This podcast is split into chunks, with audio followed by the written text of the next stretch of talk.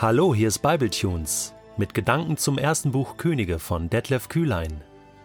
Der heutige Bibletune steht in 1. Könige 22, die Verse 1 bis 28 und wird gelesen aus der Hoffnung für alle.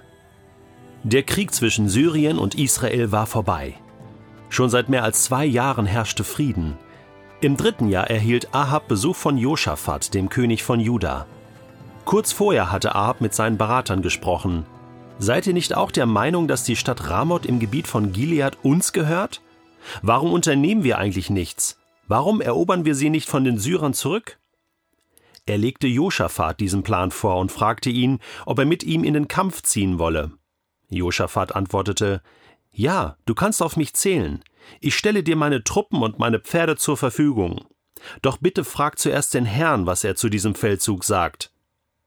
Da ließ König Ahab von Israel seine Propheten zu sich rufen. Es waren etwa vierhundert, und fragte sie, Soll ich Ramoth in Gilead angreifen oder nicht? Geh nur, ermutigten sie ihn. Der Herr wird dir zum Sieg über diese Stadt verhelfen. Aber Josaphat gab sich noch nicht zufrieden. Gibt es hier in Israel keinen echten Propheten, der für uns den Herrn befragen könnte, wollte er wissen?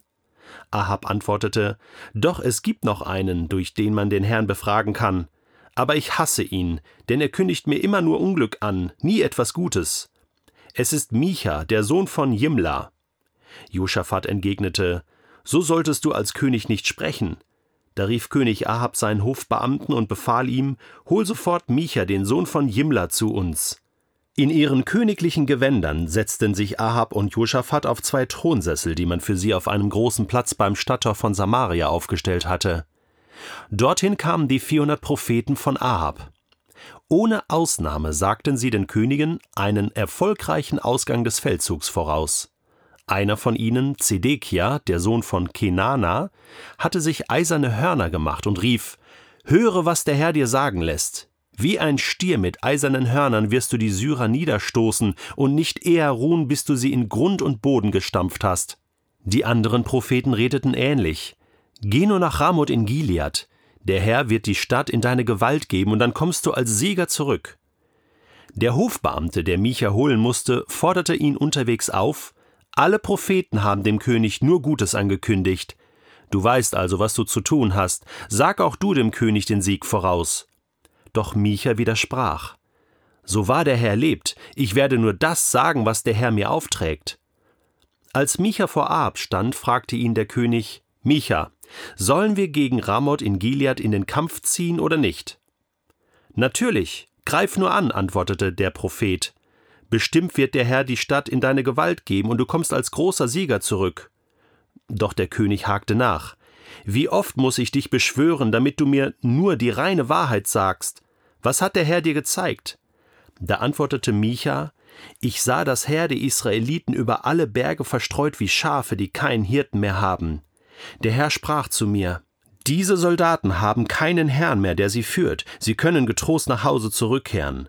Siehst du, wandte der König von Israel sich nun an Josaphat, ich habe es doch gleich gesagt, dass er mir immer nur Unglück prophezeit und nie etwas Gutes. Micha aber fuhr fort, Hör zu, ich will dir erzählen, was der Herr mir gezeigt hat. Ich sah ihn auf seinem Thron sitzen, umgeben von seinem himmlischen Hofstaat. Er fragte, wer will Ahab dazu verleiten, gegen Ramoth in Gilead zu kämpfen? Der König soll dort ums Leben kommen.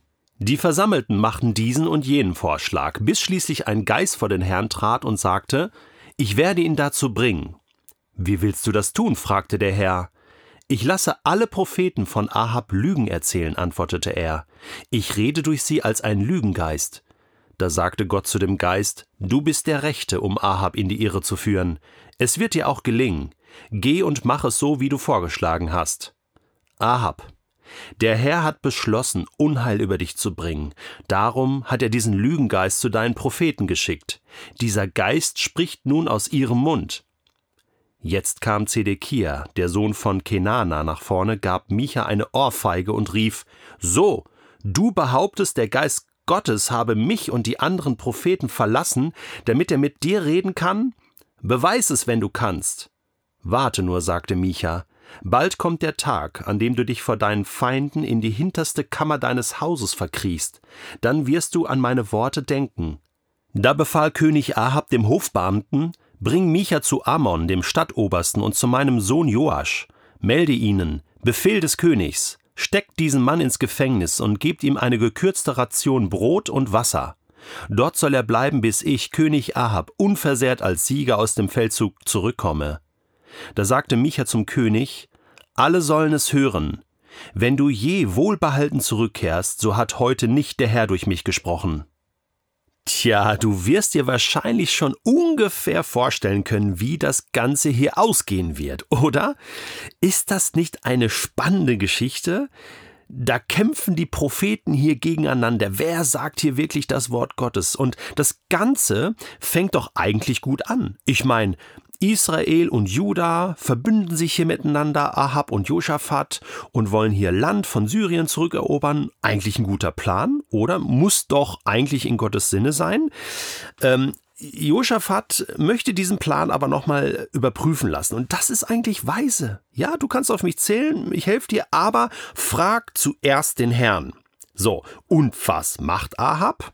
Ja, er lässt irgendwelche Propheten zu sich rufen, die aber eigentlich alle keine Ahnung haben, die ihm nach dem Mund reden und alle sagen super. Ja, und der Zedekia macht sogar so eine prophetische Zeichenhandlung mit eisernen Hörnern und hier höre, was der Herr dir sagen lässt. Also nimmt wirklich so ähm, für sich in Anspruch, ich spreche aus, was Gott der Herr im Himmel beschlossen hat.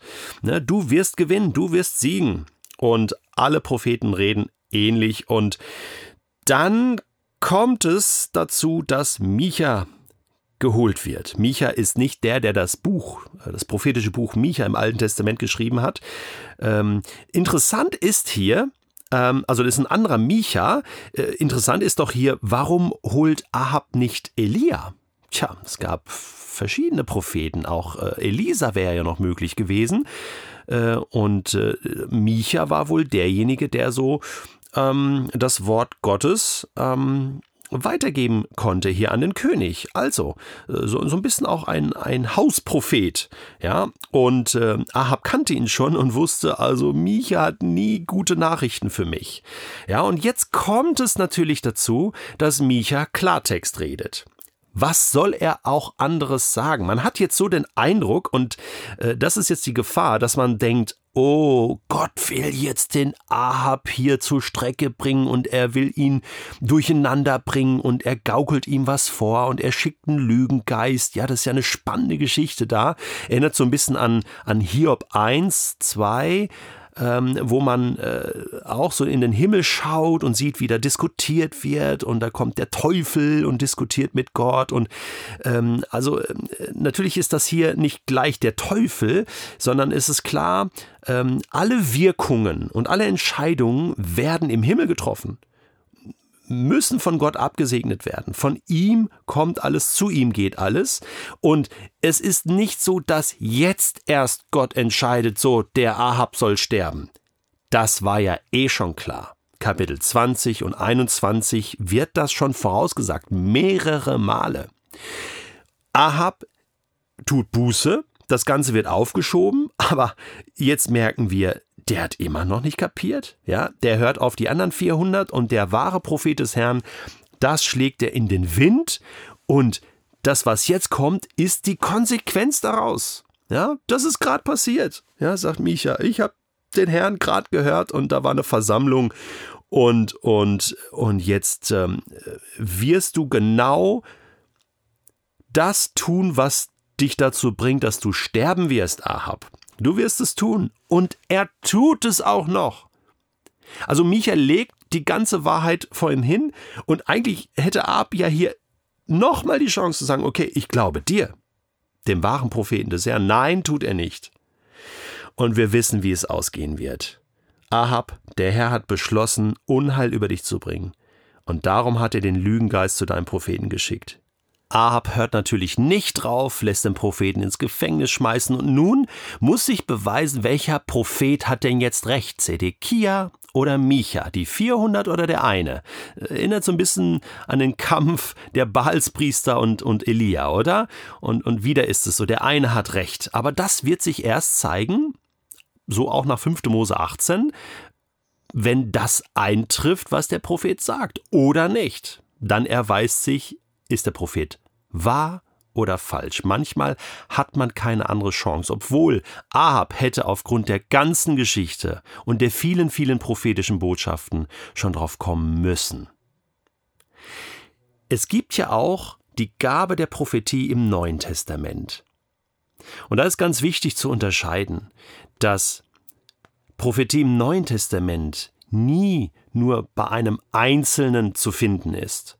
Also einer sagt, wie es ist, so spricht der Herr, ja, und dann ist das so. Nein, wir sind in einer Gemeinschaft von verschiedenen Gaben. Wir haben alle den Geist Gottes. Das ist kein Lügengeist, sondern den Geist Gottes. Und der führt und leitet uns alle. Und dann hat jemand ein prophetisches Wort, jemand hat eine prophetische Gabe und gibt etwas weiter. Und dann darf man das prüfen miteinander, darf darüber reden. Ja, Römer Kapitel 12, Vers 6 heißt es, denn die Gaben, die Gott uns in seiner Gnade geschenkt hat, sind verschieden. Und wenn jemand die Gabe des prophetischen Redens hat, ist es seine seine Aufgabe, sie in Übereinstimmung mit dem Glauben zu gebrauchen. Das heißt, der Glaube ist hier, ist, ist hier bei allen, die dabei sind, bei der ganzen Gemeinschaft. Wir haben auch die Bibel, so das Wort Gottes. Wir können das, was gesagt wird, überprüfen. Und dann können wir es wie Paulus halten, der uns empfiehlt, prüft alles und das Gute behaltet.